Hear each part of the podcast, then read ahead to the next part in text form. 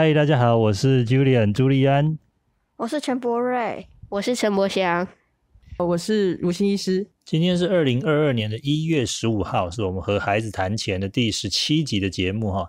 那也是我们这个新单元和孩子谈各行各业的第二集。那今天呢，很荣幸邀请到一位医生啊，小儿科医生陈如新医师，还有呢他的两个孩子呢，和我们一起来进行今天的节目。那接下来呢，我们就把时间交给他们。请问妈妈的职业工作内容是什么呢？呃，我的职业是小儿科医师，呃，之前也是感染科医师，呃，意思就是治疗病人，然后之前在医院还有做感染管制、感染控制的工作。为什么妈妈会从事或选择这份工作呢？一方面也是对呃疾病这些有兴趣啦。那当然更早的起源是我国中的时候，我我最敬爱的外公他其实因为食道癌过世，那时候其实很频繁出入台大医院。那食道癌是一个很默契的疾病，看他非常的折腾辛苦，所以那时候其实有想，呃，我的当时的志愿其实第一个是植物学家，第二个就是当老师，第三个是医生。对，那我是对生物很有兴趣，所以后来就走入医生这个行业。这份工作如何是赚钱？如何创造价值或收入？呃，说赚钱吗？嗯，其实它能够维持基本的温饱，可是医生绝对不会像很多大老板那么呃的赚大钱。但是呃，我觉得食衣住行是不予匮乏的。那工作的话，我觉得工作内容其实相对来讲弹性很大。我觉得这是当医生的一个好处。也就是说，比如说我之前在医学中心当医生，那你可能就是。很长的时间在顾病人，你私人的时间很少，可是呢有很多的挑战，有很多的乐趣。那后来我曾经去疾病管制局做防疫医师，那个时候就介入比较多公共卫生的体系。那你强调是团体合作，可是在那当中你可能会去做义诊，或去做其他国家的访谈，所以呃挑战度是不同的。那当医生的话，你可以选择在医院里面很忙碌，可是也可以像我现在如果在诊所的话，你可以。为了顾及家庭，所以你可能比较弹性的选择你工作的时段。那呃，所以我觉得要浅要深都有。那甚至我有些同学，大学同学、医生，他们是去做临床研究的工作，所以他去当学者。那他去做临床的研究，所以这也是学术的方面。所以其实都，我觉得它的范围很大啦。哦，谢谢如新医生的分享哦。其实我们一般人或小朋友在对医生的印象，可能就是去生病然后看医生的时候。那其实这样听起来哈，医生的这个工作的类型跟范围其实还蛮广泛的。例如说，有在大医院的，有在小诊所的，然后有不同的科别，然后呢，也有着除了在第一线看病人的这个医生之外，也有投入像公共卫生，像这几年的这个啊疫情哈，有一些可能是关于政策面的或者是行政面的工作。那也有属于这种比较研究型的啊，例如说学术，他可能还去做一些跟医学相关的研究啊，例如说研发疫苗的这些科学家，诶，这也算是一种广义的医生或者医护工作的范围。那这份工作有什么辛苦的地方吗？辛苦的地方看你在 哪一个工作的位置。呃，如果在医学中心的话，基本上我们前都是我们自己是。白领劳工，也就是说，我们的工时其实非常的长。像我们以前可能每两个每两天要值一次班，而且我们以前值班是从早上六点。七点上班，一直到下午五六点是上班，可是值班就是一直到隔天早上，每两天值一次这样的事情，其实我连做过十次的值班，而且曾经有过一天晚上是值新生儿加护病房，那天是完全没有碰到床，就是我们通常值班可能是你中间有空档，你可以去躺一下，也许十几分钟，也许半个小时，幸运的话可能两三个小时，可是那次是完全没有摸到床，然后呢，隔天又继续跟肿瘤科的病人就是查房，然后一直忙，完全没有停下来过，所以下午查房的时候。我那时候印象很深是，呃，我的主治医师在前面，很资深的医师，然后我站在他后面拿着病历站着，然后前面的床上躺着一个小男孩，就是呃白血病的小朋友，他看着我就说：“哈哈，你睡着，因为我真的是站到睡着。”但是这个辛苦，我觉得是如果你喜欢这份工作的话，那是甘之如饴的啦。因为，呃，我觉得当医生跟其他工作，呃，有一个属性稍微不太一样，就是我觉得自己可以选择秉持良心做事。也就是说，如我如果做商业的话，有可能我会需要创造更大的利润。然后需要嗯强调成本。当然，目前在医学中心管理阶层可能会这样，可是如果你是一个直接面对病人的医生，你可以选择你要做或不做。然后我可以就是照着自己良心，我觉我觉得哪样子对病人最好，我去做这件事情。所以我觉得它基本上是一个良心事业。对，也许赚的比较少，可是呃，我觉得服务本身是快乐。你如果看到那个病人呃慢慢变好，或者是你跟家人的呃家属的之间的互动，这些会让你其实有成就感在。那公共卫生其实也是，只是公共卫生可能你投入很多的心力，那它的进步是一点点，可是服务的对象是更大众。也就是说，我觉得当医生这件事，如果你喜欢，基本上它是一个很好的工作，但现在不能是一个赚大钱的工作。在我们小的时候啊，大家都觉得医生是一个非常高收入、很棒的行业哦。那不过现在的小朋友可能比较难体会哈，因为呃，现在台湾有了这个鉴保制度之后啊，其实可能大环境跟以前也不太一样。那这部分是不是可以请如新医师再帮我们多分享一些？所以我印象很深，就是比如说一个很严重的病人，你帮他切除了肾脏，甚至肾脏做移植，可是这个点数健保的点数给付可能还不如你碎波证实来的高。也就是我可能用个仪器躺在那边，让病人咚咚咚，然后把那个尿道结石震掉，还不如我去切一个肾脏。所以，呃，基本上对很多病人，很多医生是不太公平的。那像我的老师。他们都是宁愿就是口头喂教病人很多，可是开的药是很少的，因为他觉得药物不一定是最重要的。那可是，在给付上，你口头喂教，或者是你其他的健康的喂教评估等等，那些其实在健保它的给付非常低，甚至可能没有。那很多都是靠做检查，也就是说，病人如果开一个呃电脑断层或核磁共振或超超音波的检查，这些的给付项目其实是很高，所以很多医院就是用这个来赚钱。相对来讲，也会引领就是。呃，医疗高层就是鼓励你多去做检查，可是这些检查对病人来讲是有需要或没需要，其实很难说。医生要选择什么科别，有时候这个呃能不能赚钱，能不能赚多少额度的钱，这也是一个考量啦。对。那在日本，我知道他们针对小儿科，他们呃会提供另外的 bonus，就是额外的加急，就是因为他觉得你在每个关口你要做小儿呃健康的评估跟把关，那他的身体健康、他的发展，你会给予他一些建议，但在台湾有给，可是很少。对，然后呃，健保当然我真的觉得它是一个很好的福利措施，但是也因为健保，然后我们的医疗变得非常的平价。像我以前在呃国外，像比如说举个例子，我们现在打新冠疫苗，我们拿了一个黄皮书，哎，那个黄皮书基本上是不用钱，你打疫苗基本上也不用钱。可是像我以前在英国，我们学旅游医学的时候，你光那一本黄皮书就是十二英镑，现在应该更贵。然后盖一个章再十二英镑，然后疫苗的价格又另外，然后诊疗费也是另外，所以。呃，在国外这些其实是属于自费医疗的，那但在台湾，我们通常都把它视为是理所当然的。对，我们等于有点是以量去赚那个价钱，所以变变成很多病人啊，很多医生他需要靠看很多的病人，可是每个病人只有一点点的钱，他去累积那个金额。可是相对来讲，每个病人他能够分到的时间，呃，能够诊疗的时间变少，那个品质其实呃相对来讲没有那么好。可是这也是它的便利性所在，因为你在国外可能要等很久，约很久，约一两个月甚至更久才会看到医生。所以在台湾，其实有健保是一件很幸福的事，哎，但是相对的，我们的这个医生啊、护士、医护的同仁，其实也付出了很多的辛劳，所以大家真的其实要蛮珍惜，也感谢这些医护人员的付出，尤其是这几年的疫情的一个情况下。请问这份工作有什么乐趣或成就感吗？呃，乐趣就是你看到病人恢复健康，呃的那个成就感，而且小孩子。呃，是最天真无瑕，他给你的笑容，然后还有父母给你的回馈。像我印象很深，就是以前跟在马街的时候，我只是一个小小住院医师，跟着主治医师在门诊。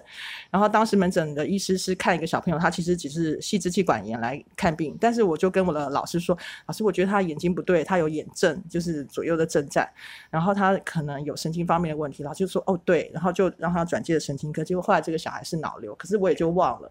过了很多年，我可能在某个地方医院的某个角落遇到那个妈妈，她突然就跑来跟我谢谢说，因为有提醒他，他所以才能在早期的时候去切掉它。但是其实这件事我已经忘记了。那在我老师身上，我也觉得我可以从他们身上看到很多人性的光辉，是这样。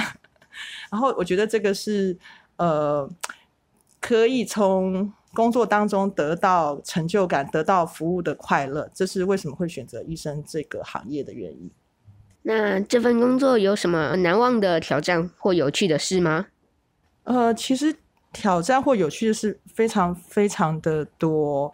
呃，我曾经去缅甸义诊过，就是他们二零零八年那时候风灾二十多天之后发生的。那我们去义诊之后，其实有些乡民会说，他从长大到现在可能二三十年，甚至四五十岁，他是第一次看到一个医生。然后你就会觉得哇。呃，自己的任务很重大，可是有时候也会有些觉得心酸，是因为你看到某些病人，你知道他的这个病是无药可治，你其实不太能够帮他多少。比如说，你看到一个老太太，她在缅甸的乡下，血压高到一百八两百，可是她这个绝对不是只靠你一次一诊就可以的。或者是妈妈就说这个小朋友怎么都不会讲话，你一看就知道他是唐氏症，你也不能做什么。然后，或者是你看到他，你就知道这个是末期的恶性癌症。那在缅甸那个医疗，你也不能做什么。但是，也许我们当下去看他，他觉得他心理上得到一个抚慰，他觉得有人帮他。那这是一个那时候很深的感触。那我觉得，呃，当医生。最大的好处，除了在工作上你可以服务别人，然后你有自主性，你选择要做不做，凭着自己良心做事以外，另外一个就是，我觉得当医生对我们来讲，我们自己是有福报的人，因为我可以在我的工作当中看到生老病死。可是这是其他的工作也许没那么容易看到的，因为在我们接触病人当中，有些病人。诶，他的生命就在你前面演示，然后他的人际关系，他跟家属之间的错综复杂，会在你前面就是很自然的呈现，你会从中观察到很多，然后对自己的人生比较有体悟，所以相对来讲会比较看得开某些事情啦。比如说我们以前在新生儿家务病房，我记得有一天同时有两个，大概都是二十六、二十七周出生的小孩，所以他们的体重大概只有六七百克，就是你的巴掌大，同样躺在保温箱。一个是很健康的，只是他出生的很早的早产儿，可是爸妈说我不要，那你就只能看着他在保温箱里面用着氧气，他不能插管，看着他一天内慢慢慢慢的走向死亡。那小孩那个小婴儿就在婴儿呃保温箱里面就是挣扎，然后挥舞，可是因为家长不要。那另外一个是呃妈妈有感染，所以那小朋友出生的状况其实很不好，同样的周数，可是家属坚持要救，然后你也知道他救起来一定后遗症很多。最后他过了几天还是死了，可是家属很想要做的事情，那种热爱，然后你拼命的庆祝，然后可是在另外一边的对照是这样，你就会觉得嗯有很大的感触。哇，这个真的是非常令人难忘的、印象深刻的一个经验哦。所以呃，常常听完一些医生朋友分享的故事之后，觉得真的是大家都要把握当下，然后好好的珍惜我们的生命，珍惜我们的健康。那如果孩子想从事这份工作，需要哪些关键技术能力？呃，我想技术跟能力是一定要有的，因为嗯，我的老师就黄福元大夫，他一直强调给我们的就是，你当一个医生，你要 do no harm，就是你不要对别人造成危害，你能不能帮助他是其次。帮助他当然最好，但是你至少要坚守一份，就是你不要对他造成伤害。所以你的技术跟能力一定要够好，否则基本上你打针或者是做脊髓穿刺，其实都可以让人受伤。更何况开了一些不适当的药物，也可能导致他有危害。所以我觉得技术或能力方面，第一个就是在我们的求医生涯当中，即使到现在啊，因为技医学的技术一直与日俱进，像最近的新冠肺炎，就是所以我们要定期不断的去上各式各样的课程。才能得到薪资。那以前的旧的知识到现在可能不一定适用，所以我们几乎每个礼拜六、礼拜日，你只要有线上课程或实体课程，有都有一些继续教育的课程。这基本上要保持那个求知的心。然后再来就是，我觉得如果你觉得这个东西是你不能 hold 住，也就是你无法掌握的，你要尽早把它转给专家。也就是我们要秉承对病人负责的态度，呃，而不是说，哎，我觉得他可以留在我手上，我可以让我可以继续赚钱，或者是我就。没有这份自知感，我如果觉得不对，我就应该把它转给呃可以协助他的专家。这是我们的老师教我们的。我我先把题目稍微拉回来一下，就是呃刚刚谈的就是说一个保持持续的学习对一个医生来说很重要。那如果是对现在可能还在国小、国中阶段的孩子，但是他可能觉得，哎，我以后我就可能想要当医生或有这样的一个兴趣的时候，在这个阶段或者说您自己求学阶段，你会觉得，哎，会给孩子什么样的建议或者是方向的引导吗？我觉得在国小方面可能还有点太早耶，但是如果他对生物、对人都有兴趣，可是事实上在国外的医学教育，他们前四年，尤其像美国，他们前四年甚至是可以念人文的科系，哦，那四年之后，他如果对医学有兴趣，他再去深造。所以我觉得，嗯，国小的话，你可以让他尽量去探索，但没有一定这么快设限。那我之前在比利时有留学过，那时候我觉得很讶异的，就是我那些同学。呃，绝大多数都比我年轻，然后他们可能有的甚至刚从呃欧洲的学制毕业，他们就是来自世界各个国家，但大部分是欧洲，然后他们是可能在大六大七毕业之前，他们就先去第三世界国家服务过，然后呃，所以他们对他们未来要做什么，哪一类的领域，他们其实是有热忱，所以他们后来才会进去我后来那个比利时学院去念那个热带医学，所以那种学。氛围上课的氛围是不一样，像我很多同学他们就去过呃狮子山共和国，然后一些卢安达，然后甚至呃东南亚，比如说柬埔寨或者是呃南美洲那些这些经历，基本上在台湾的医学生是很难有。我们在台湾的医学生有很多，就是他可能当到了主治医师，他还还不确定他自己要干什么，或者他觉得这个工作很辛苦。可是在我欧洲那些同学，我会觉得他们已经知道自己要做什么。然后他们就算累，他会知道，因为我的目的是什么，他有哪一方面的快乐，他才会来深造。所以我觉得，嗯，在国小或国中或高中，可能也许不一定要那么设限，可是他可以去多做尝试。如果他真的喜欢，那他就可以进来。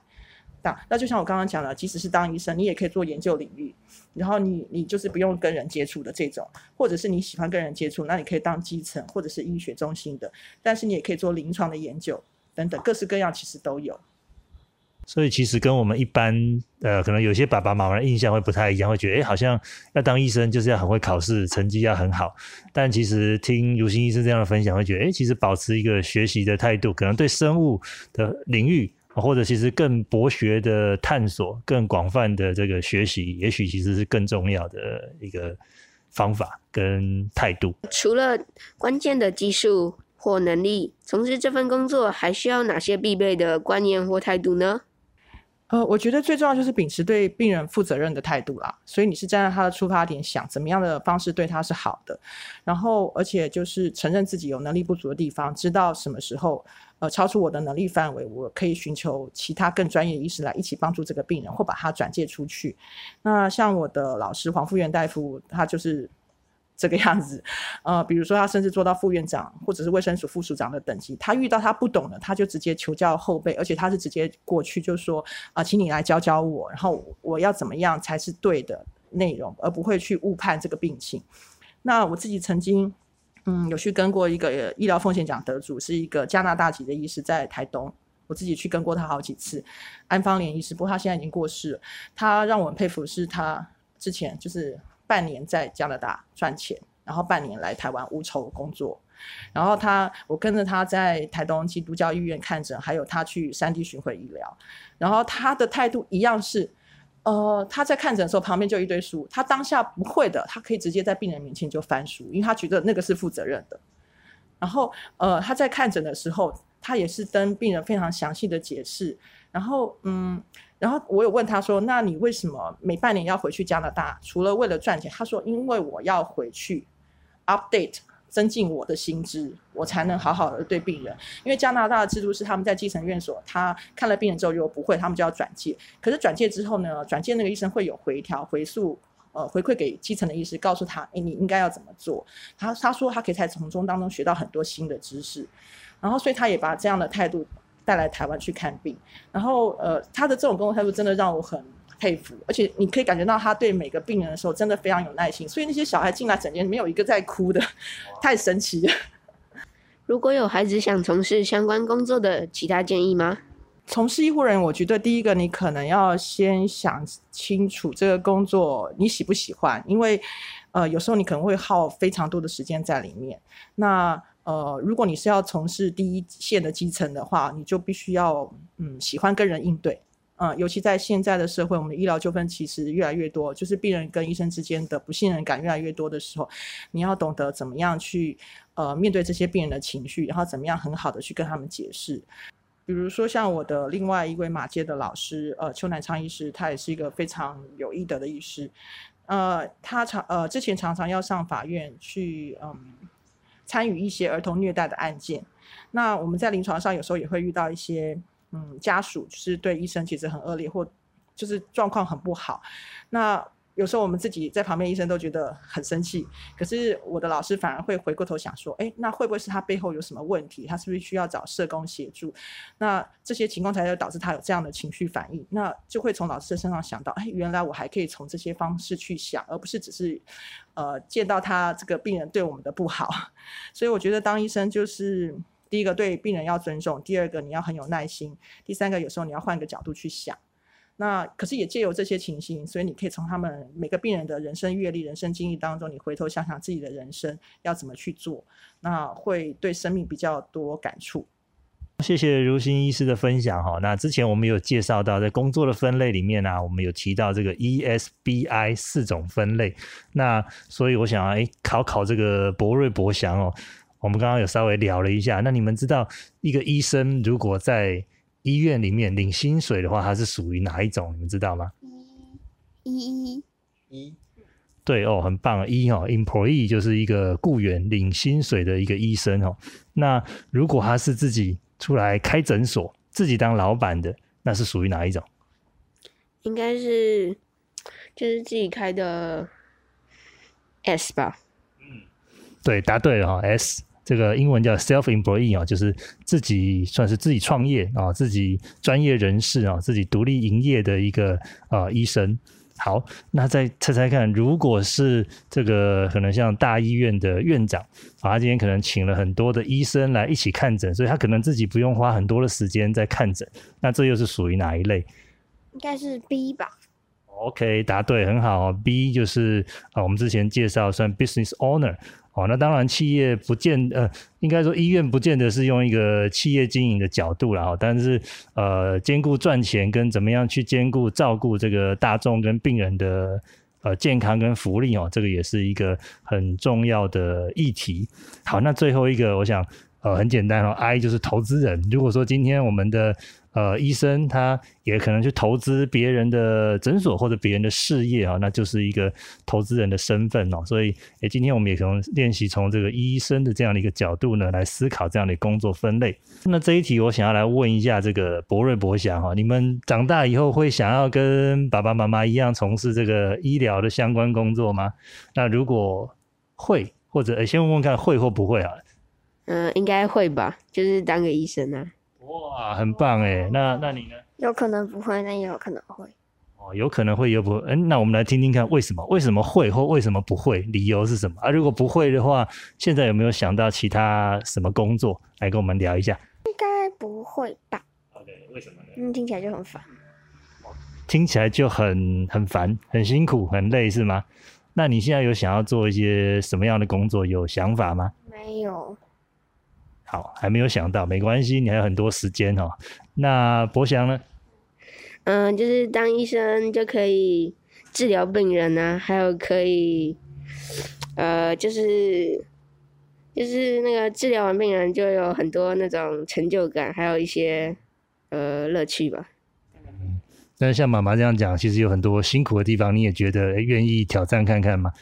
嗯，应该愿意。哇，很棒哦，好不错哦，两个都有很有想法，可以再思考看看。补充一下，其实当医生应该要比较不怕血，毕竟在训练的过程当中要解剖，要接触血。那虽然你后来的分科可能不一定要啦，比如说你做 X 光可能就不需要，但我老公自己就怕打针怕血啊，所以我想这是他不喜欢当医生的原因。所以当医生要不怕血，这个其实蛮蛮重要的。对，如果会怕血，那你再再有这个热忱，可能也会会没有办法进行工作这样子。也是可以当精神科医师啊，像我有个好朋友，但是问题是在我们受训的过程当中，你还是要还是要经历那一段训练。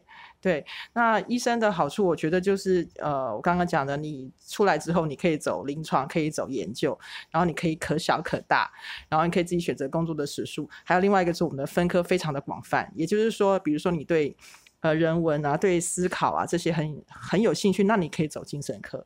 然后那同样的，你也可以走外科，然后走内科、走附件科。我想这这些形形色色真的是完全不一样。那如果你很喜欢就是照顾每一个。单独的一个个的家庭基层的话，你可以选择家庭科医师，这也是完全不同的领域。那但是如果你想要走呃公共卫生大众的领域的服务的话，真的你也可以走呃我们讲的公共卫生这一方面。所以它我觉得进可攻退可守啦，各种领域都有。但前提就是你要对人有兴趣，然后训练的过程当中你要不怕血，然后要有细心，还要你要能有随时愿意去呃，就是更新你的知识、求知的精神。很快，今天节目又到了尾声了，那接下来进入我们的冷笑话时间。呃，就是有一天呢，糖到了北极，你知道它变成了什么吗？冰糖。嗯、因为北极很冷啊，然后它就会变成冰。这个有冷到，这个有冷到。然后哥哥要不要来补充一个？请问李白的字是什么颜色的？李白的字是黑黑色吗？白色。白色、黑色。答案是白色，因为李白字太白。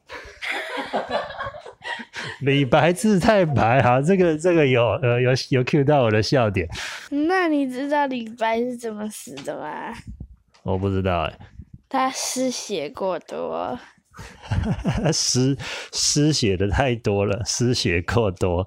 好，我们的节目呢就到这边告一个段落喽。今天再次谢谢博瑞、博祥还有如新医师接受我们的访问。别忘了帮我们按赞、订阅、开启小铃铛哦！那我们下次再见，拜拜。拜拜。拜拜，拜拜。